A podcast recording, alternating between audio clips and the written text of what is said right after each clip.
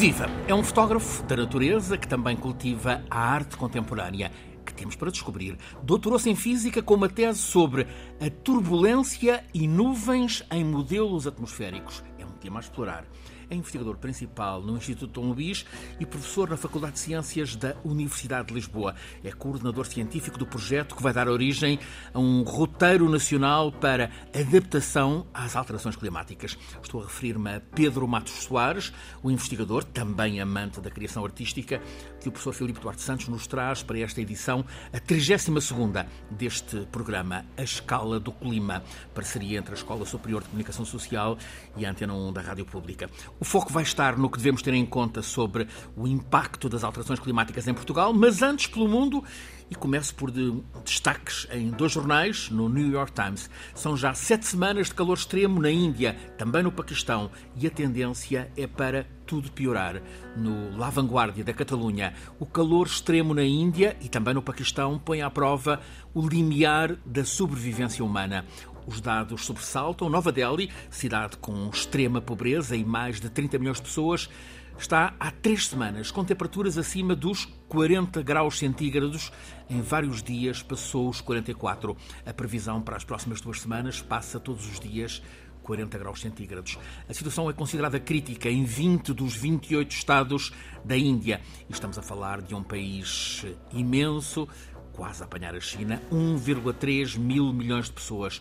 A cidade paquistanesa de Nauabash registrou em cinco dos últimos sete dias temperaturas entre os 47 e os 48 graus centígrados. Professor Filipe Duarte Santos, o subcontinente indiano está a alertar-nos para linhas vermelhas de alarme. Sem dúvidas, eh, a questão das ondas de calor é uma questão grave, diria, ah, que se manifesta sobretudo de uma forma eh, enfim, que prejudica a atividade humana e, e outros, de, de, vários tipos de atividade humana, um, nos países de, da Índia, não é? do, do, do Médio Oriente, partes da África, da África subsaariana um, e, e, também noutras regiões. E, e é, sobretudo, é, penso que é importante salientar que ah, nós não estamos preparados para, para viver eh, com temperaturas exteriores de, de 44 graus, 45 graus. Uh, temos grande dificuldade em, em, uh, em trabalhar nestas condições. Uh, evidentemente que nós também nos adaptamos e isso é uma coisa que é interessante quando há uma onda de calor eh, cada cidade, eh, para cada, para cada cidade, eh, as ondas de calor, inicia-se a mortalidade a partir de uma determinada temperatura, não é? E, portanto, isso revela que as pessoas estão, de certo modo, adaptadas. Enfim, é diferente uma onda de calor na Noruega ou, ou Inglaterra do que, não, do que em Marrocos, não é? Ou, ou, Portugal, ou na Índia. E, e, portanto, isso é algo que que, que, é preocupante em relação ao futuro. Agora, em relação a esta onda de calor na, na Índia, um, é, é, é, significativo mencionar que um, isto teve um impacto muito grande na produção de, de trigo. Uh, o maior produtor de trigo mundial é a China, seguido da, da, da Índia, 130 milhões de toneladas, produz no ano normal a China, a Índia produz 98, a seguir a Rússia com 63 e por aí abaixo, a Ucrânia já agora 20, 23. Ou seja, um problema suplementar uh, na, na, cadeia alimentar. E isso é um problema suplementar, quer dizer, até agora a Índia estava a disponibilizar o seu trigo, não é? a exportar e a beneficiar dos preços altos que estão a, ocorrer devido à guerra a invasão da, da Ucrânia pela Rússia, mas uh, o facto é que se pensa que a produção irá baixar de 10% a 50%. Ah, porque uh, no mês de março e abril também houve temperaturas muito altas e isso, enfim, as plantas não resistem, não é? Claro. São seres vivos que não estão adaptados a estas este circunstâncias. Calor insuportável. Ainda na, na Índia, ah, um, um dado que, que sobressaltou. A televisão francesa abriu, a televisão pública francesa, France 2, abriu dois noticiários, dois telejornais das 8 da noite, os telejornais principais, precisamente com esta situação da Índia, e num dos casos são uh, imagens uh, chocantes. O problema recorrente em muitas cidades da Índia, o do destino a dar a tanto lixo que se acumula uh, em cada dia. As lixeiras proliferam e tomam a forma de montanhas em volta das cidades, imagens de lixeiras em volta de uh, Nova Delhi, e essas lixeiras entraram em, em chamas, entraram, ficaram a arder, explicaram que uma formação de metano devido ao, ao calor intenso preparado. Isto é um outro problema que com o qual a nossa civilização está confrontada, o que fazer com os lixos? Uh, sem dúvidas, isso é sobretudo uh, uh, notório nas megacidades dos países que estão em, em, desenvolvimento e, em particular em África, uhum. na, na, Nigéria uhum. um, e, e em outras regiões do mundo, como por exemplo a Índia e o Paquistão, a, Indonésia, enfim em que se acumulam quantidades eh, gigantescas de, de resíduos sólidos urbanos sem, sem tratamento e, e, muitas vezes há pessoas que vivem, não é, bairros próximos desse, desses depósitos. Um, estes lixos podem ter, podem ser utilizados para, para a produção de energia ah, mas para isso é preciso um investimento, é preciso organização, é preciso, de facto, ah, que haja também vontade política para isso, e, e esse é realmente. O, o, problema das megacidades é um problema muito, muito grande.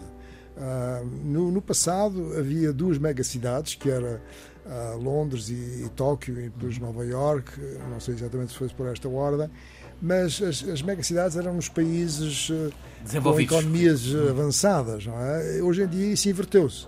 Não é? Quer dizer, há ainda megacidades como Nova Iorque, sobretudo Tóquio. Não é? Tóquio Sim. é uma cidade gigante. Eu creio que é a cidade com a maior Sim. população do mundo uh, e é impressionante como aquilo está organizado. Quer dizer, toda. Uh, como as pessoas vêm, ele vai e vem, não é? Todos os dias, como isso está organizado, é realmente notável.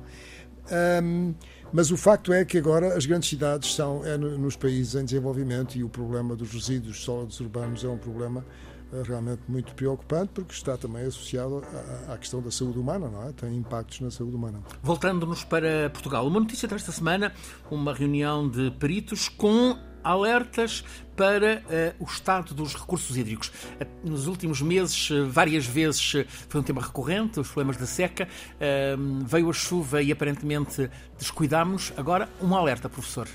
Sim, eu participei ontem numa reunião do painel científico da Estratégia Nacional para a Adaptação às Alterações Climáticas um, que funciona na Agência Portuguesa do Ambiente e estava a direção da, da APA e, e, vários membros, não é? Praticamente todos os membros deste painel e houve uma informação muito detalhada uh, fornecida pelos uh, pelos técnicos superiores da APA sobre a situação hídrica em Portugal. E, enfim, resumindo, aquilo que se passa é que uh, estar numa situação de seca, uh, evidentemente que não é exatamente igual em todas as regiões do país, mas enfim, uma situação de seca uh, em maio é, é, uma coisa que é preocupante, porque não vai haver grande precipitação. E, e o Pedro certamente nos poderá falar com mais propriedade disso. Um, e o facto é que apenas a precipitação acumulada até agora, neste ano hidrológico, não é? Começam ah, em setembro, uh, foi metade, de, de metade, metade do, da, da, média, é? metade da, daquilo que é a normal, a normal climática. E, portanto, isto conjugado com a possibilidade, que também poderá ser uma coisa interessante de falarmos, uh, com a possibilidade que hoje temos uh, de fazer projeções que não sejam, não são muito fiáveis, não é? É porque as fiáveis em, tempo de te em termos de tempo é para uma semana, ou é um pouco mais do que isso, mas projeções para semanas, para seis semanas, ou, ou, ou mesmo para meses, indicam que setembro também vai ser um, um ano, um, um, mês, perdão, com o setembro deste ano, com uma anomalia em termos de precipitação, anomalia negativa. Um setembro portanto, quente. Portanto. Tudo isto aponta para que é necessário dar muita atenção, o mais atenção possível às questões de da eficiência energética, tanto no setor, uh, no setor urbano uh, e todos nós, mas também no setor agrícola, e uh, pensar, eu penso que aí há uma mudança de paradigma, felizmente, há uma mudança de paradigma da parte do governo português e também da Agência Portuguesa do Ambiente, de começarmos a fazer a reutilização um, das águas residuais urbanas e utilizarmos essa, essa água não só para a agricultura, mas também, quando tem tratamento terciário, utilizá-las para uh, abastecimento uh, das pessoas, das nossas casas. Temos de cuidar a água, os recursos hídricos. Filipe Duarte Santos, professor catedrático da Faculdade de Ciências da Universidade de Lisboa, conduz-nos todas as semanas neste programa a escala do clima, este é o 32º episódio.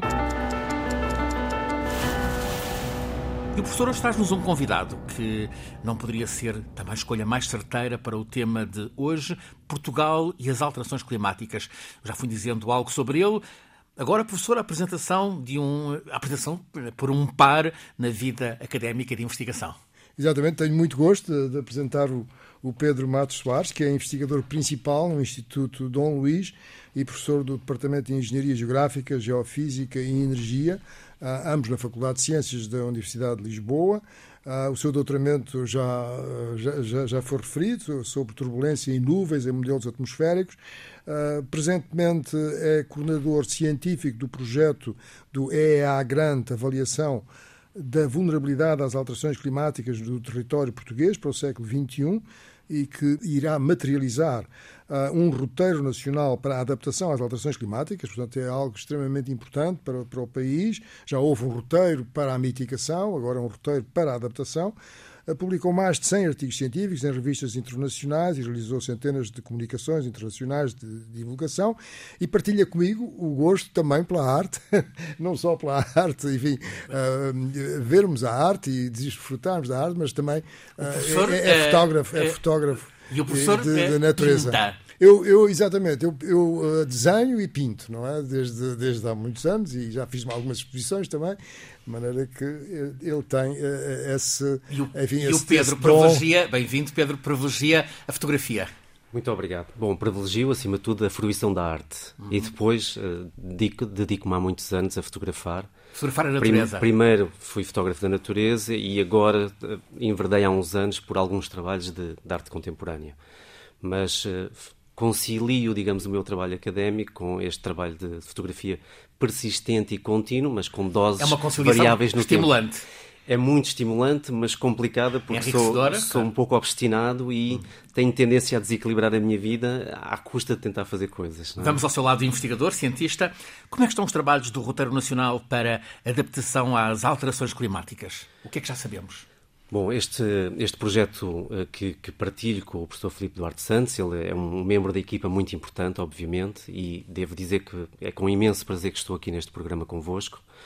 É um trabalho que tem cerca de um ano, pouco mais de um ano, e que tem sido um imenso desafio, porque nós uh, temos como primeira missão caracterizar o impacto das alterações climáticas nos setores de alta vulnerabilidade em Portugal, e já falámos de um, recursos hídricos, é um dos setores chaves que temos que modelar o que é que é o século XXI do ponto de vista dos recursos hídricos. Depois temos a questão dos incêndios florestais, que é muitíssimo preocupante neste contexto que, que estivemos a falar de secas, ondas de calor, chegamos a meio do, do, ano hidrológico em Portugal e temos a, digamos, a floresta em grande stress hídrico, isto uhum. já nos preocupa, obviamente. Voltando ao, ao roteiro... É o risco de este ser um ano de fogos florestais? Bom, vamos ver. Uh, já falaremos sobre isso, okay. se não se importarem. Esta questão que o, que o professor Vamos Filipe há pouco, então, sim, há, há pouco falou das, das, da, da, capacidade de prever sazonalmente o clima para Portugal. É complicado porque nós estamos numa área do mundo em que a predictabilidade do nosso sistema a médio e longo prazo é relativamente reduzida. E por isso eu vejo essas previsões com muita cautela e, e muito menos gosto de dar um sinal negativo à sociedade. Já temos tantos estímulos negativos hoje em dia que ou tenho confiança nesses estímulos, nessas ideias, nessas uh, previsões, ou não as dou.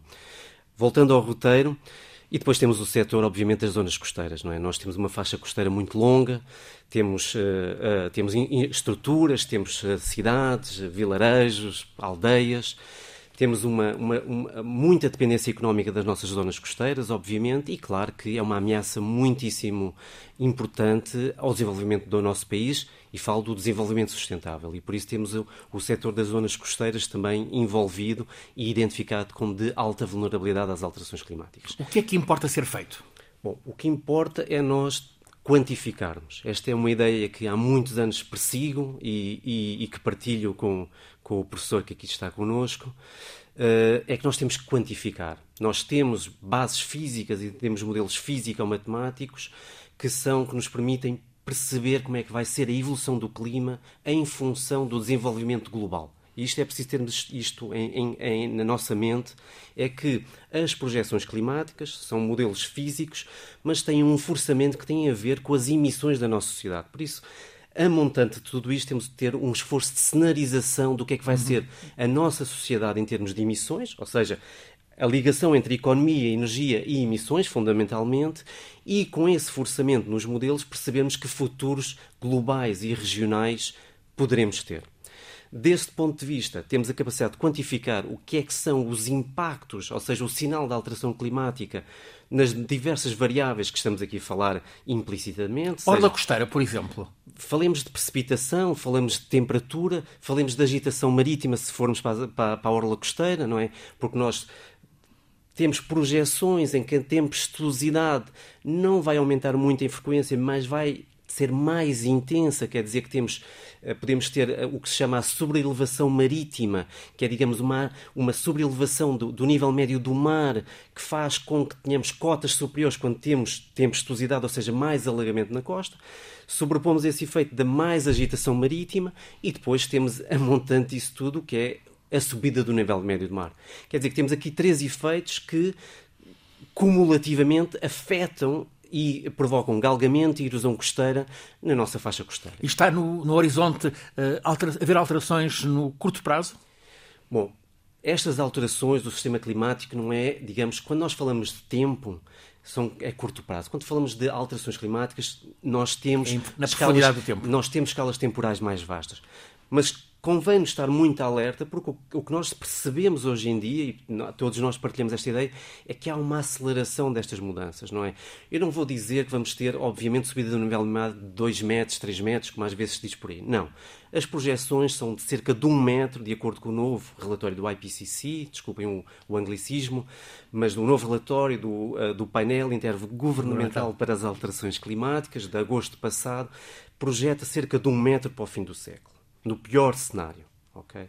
Quer dizer, mas o problema é que não é este metro, não é? O problema é temos, se tivemos uma tempestade e tivemos aqui tivemos, tivemos furacões pela primeira vez aqui uh, a passarem a, a, junto aos Açores, quase a atingirem uh, a nossa, o nosso território continental, continental, não é? Tivemos o Leslie, tivemos o Lourenço, tivemos o Ofélia, que foram ter um efeito combinado para aquele desastre que foi os incêndios de outubro de 2017. Quer dizer que temos muitos sinais de alteração.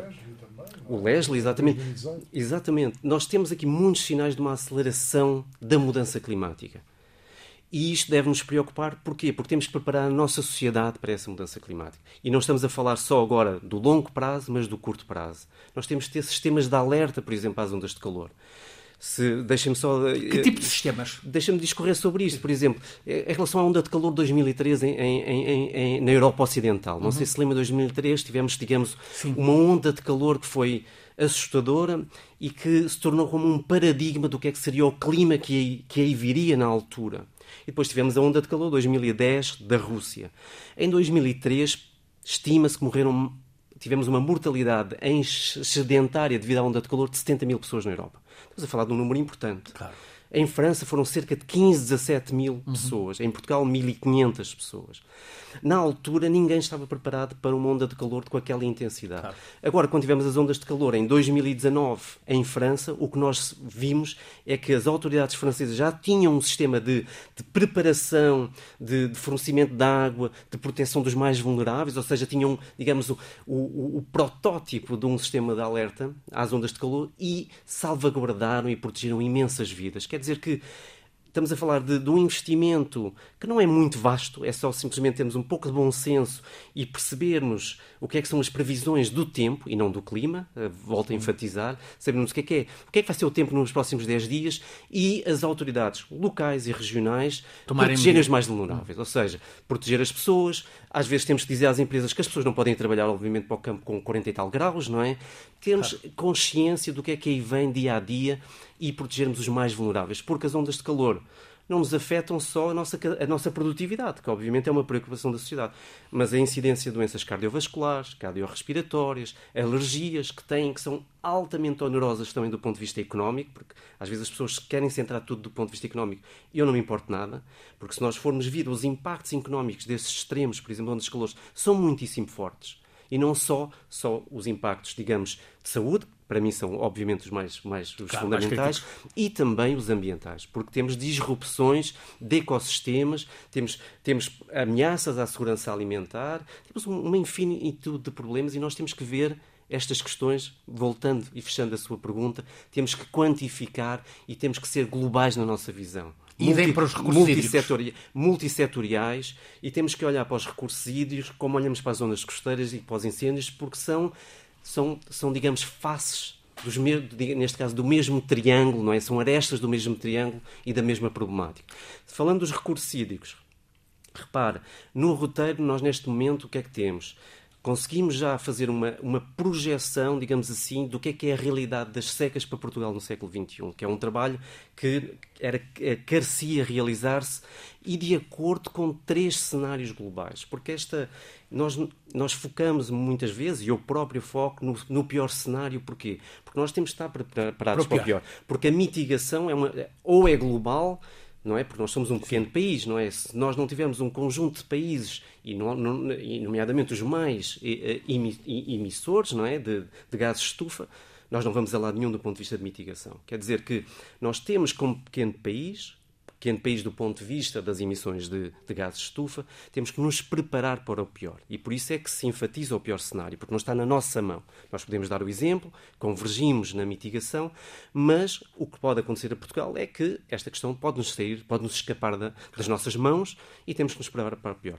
Mas, para nós sermos conscientes somos um país relativamente pobre, digamos assim, dos países desenvolvidos, nós temos que tomar medidas que sejam que tenham custo-benefício económico. Ou seja, nós temos que avançar com, com um perfil de, de, de caracterização dos impactos para vários cenários, dos piores aos, digamos, concordantes com o Acordo de Paris. No caso dos recursos hídricos, o que é que pode, deve ser feito? Bom, do ponto de vista dos recursos hídricos, eh, permita-me o bom senso, se prevalecesse, nós tínhamos uma boa percentagem do problema resolvido. Repara, as nossas, o nosso abastecimento de água, há anos que nós falamos disto, continua a, a ter perdas de cerca de 30%. Uhum. Há municípios que têm perdas de 70% no abastecimento de água. Como é que nós podemos viver com uma situação em que diariamente falamos de, de escassez de recursos hídricos, perfila-se uma situação extremamente complicada do ponto de vista do abastecimento da água, da, da articulação de vários setores, seja o agrícola, florestal, e temos um desperdício imenso. Isto tem que acabar. Nós temos que ter uma rede de distribuição de água do século XXI. Fala-se tanto em digitalização.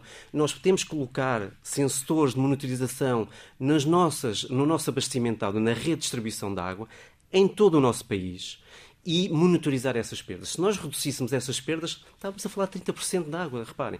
O ponto de vista também de, da ação individual de, das empresas, também temos que ter medidas de eficiência energética. Nós estamos a falar de uma percentagem substancial da água já. O professor Filipe Duarte Santos tem insistido muito neste, neste aspecto e na, na reciclagem da água, no fim de contas. Exatamente. Uh, sobretudo, termos novas disponibilidades de água, porque... Uh, Uh, nós temos que pensar também que temos que viver, que a água não é? Uh, está associada à vida e a vida à água são indissociáveis.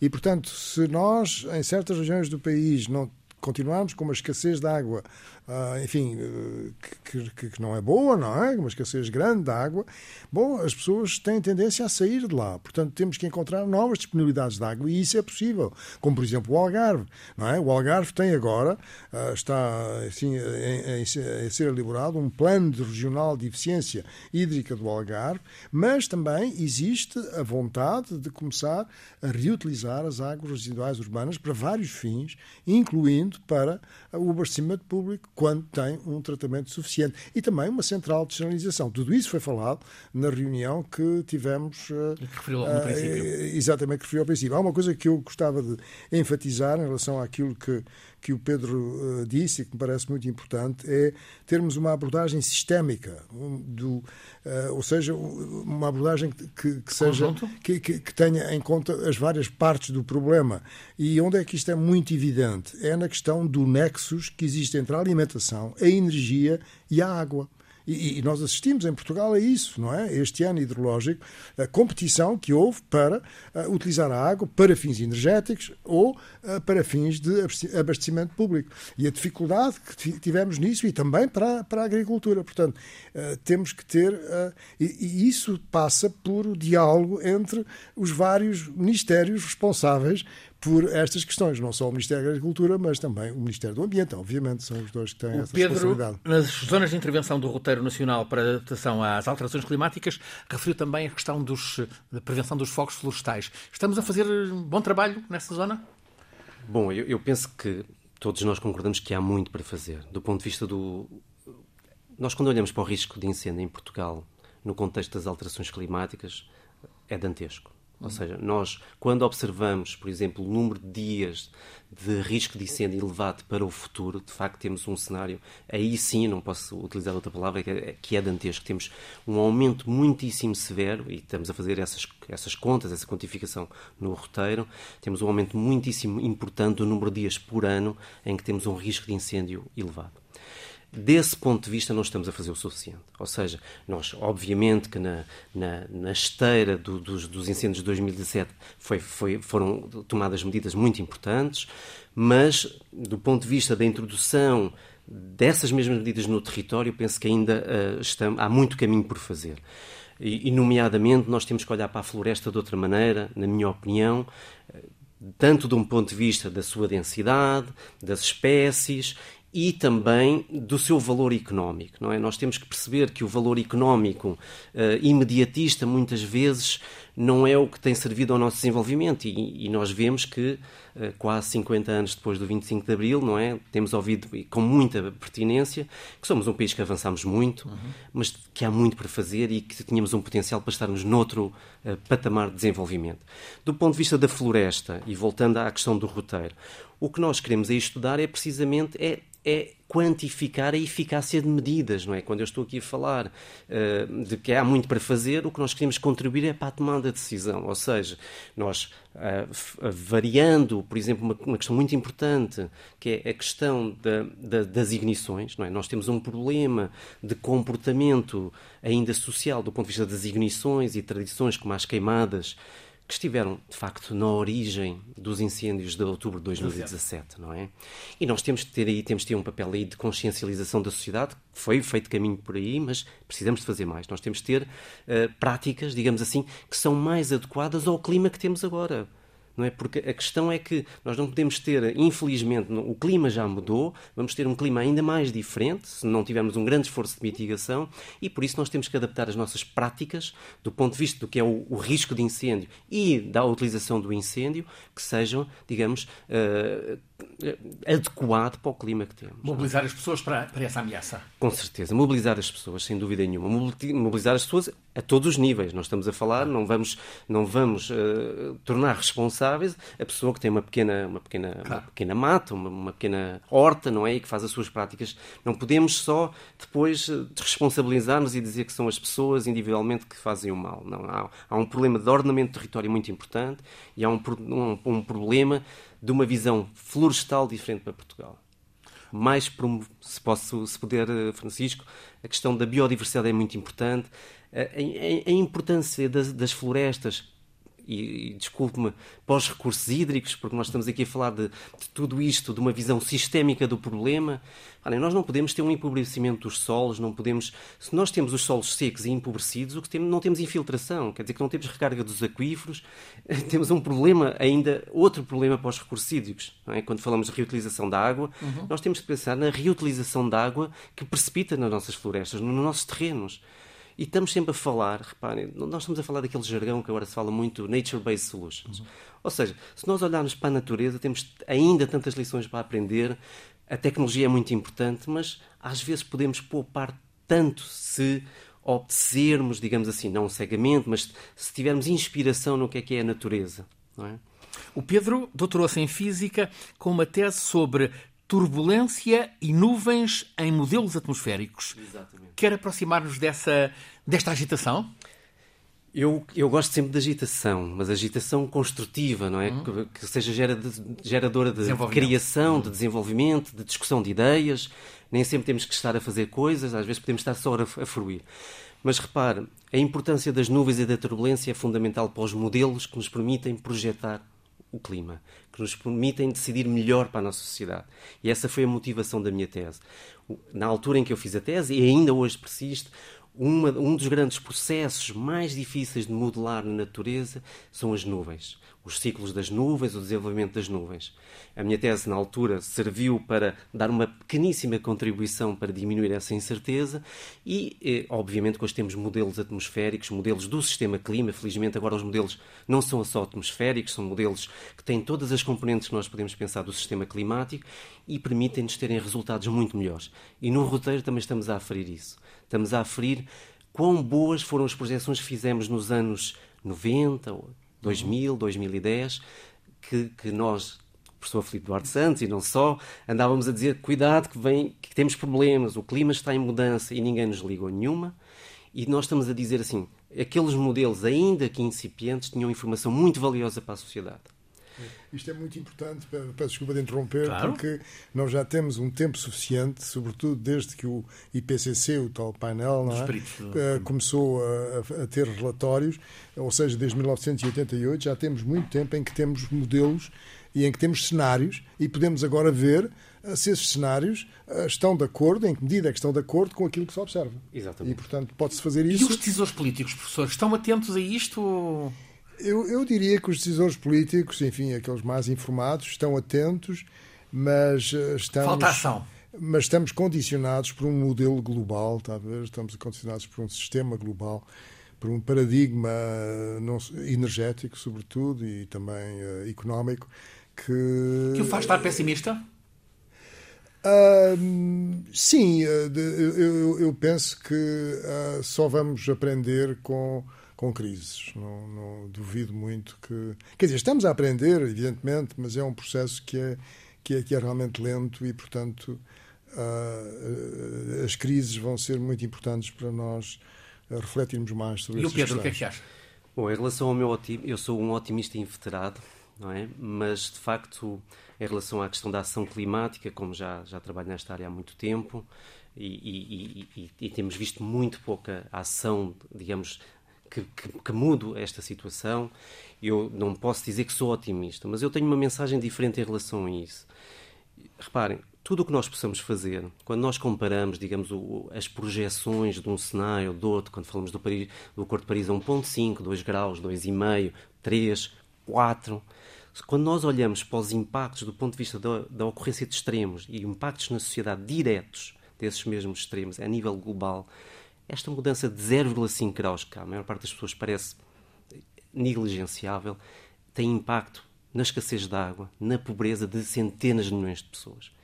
Quer dizer que eu não estou tão preocupado, digamos assim, ou seja, não quero alimentar um pessimismo porque, de facto, objetivamente, me parece muito difícil nós contribuirmos decisivamente nos anos que estas questões geoestratégicas, estas questões, estas tensões da rivalidade regional, que era uma das, uma, uma das, uma das evoluções possíveis do painel uh, dos espíritos do clima que falámos há pouco. Nós tínhamos vários cenários, um dos cenários era precisamente o da rivalidade e que nos trouxe muita preocupação há uns anos atrás. São e inf... socioeconómicos, Exatamente. São e infelizmente agora estamos perante este cenário. É? Mas se nós virmos, voltando ao que é importante, é nós não nos podemos desresponsabilizar enquanto sociedade e indivíduos do que podemos fazer. Porque o que podemos fazer pode parecer pouco, mas impacta diretamente na saúde, na capacidade de sobrevivência de centenas de milhões de pessoas. E isto é muito importante. Para mim, isto é decisivo para eu continuar obstinadamente a, a, fazer investigação nesta área e a tentar convencer, seja quem for, stakeholders, políticos, tudo, todos. todos, que é importante fazermos algo, porque este algo, a nós, talvez não seja muito importante individualmente, se não tivermos grande ética mas impacta sobre centenas de milhões de pessoas e é aí que nós temos de nos centrar no trabalho que fazemos. O alerta para as alterações climáticas, tema central nesta uh, edição, 32 episódio de A Escala do Clima, um programa feito por Alice Vilaça, no Portugal, Paulo Cavaco, por mim, Francisco Sena Santos, sempre pelo professor Filipe Duarte Santos, nosso condutor científico, e hoje como convidado o professor e investigador Pedro Matos Soares.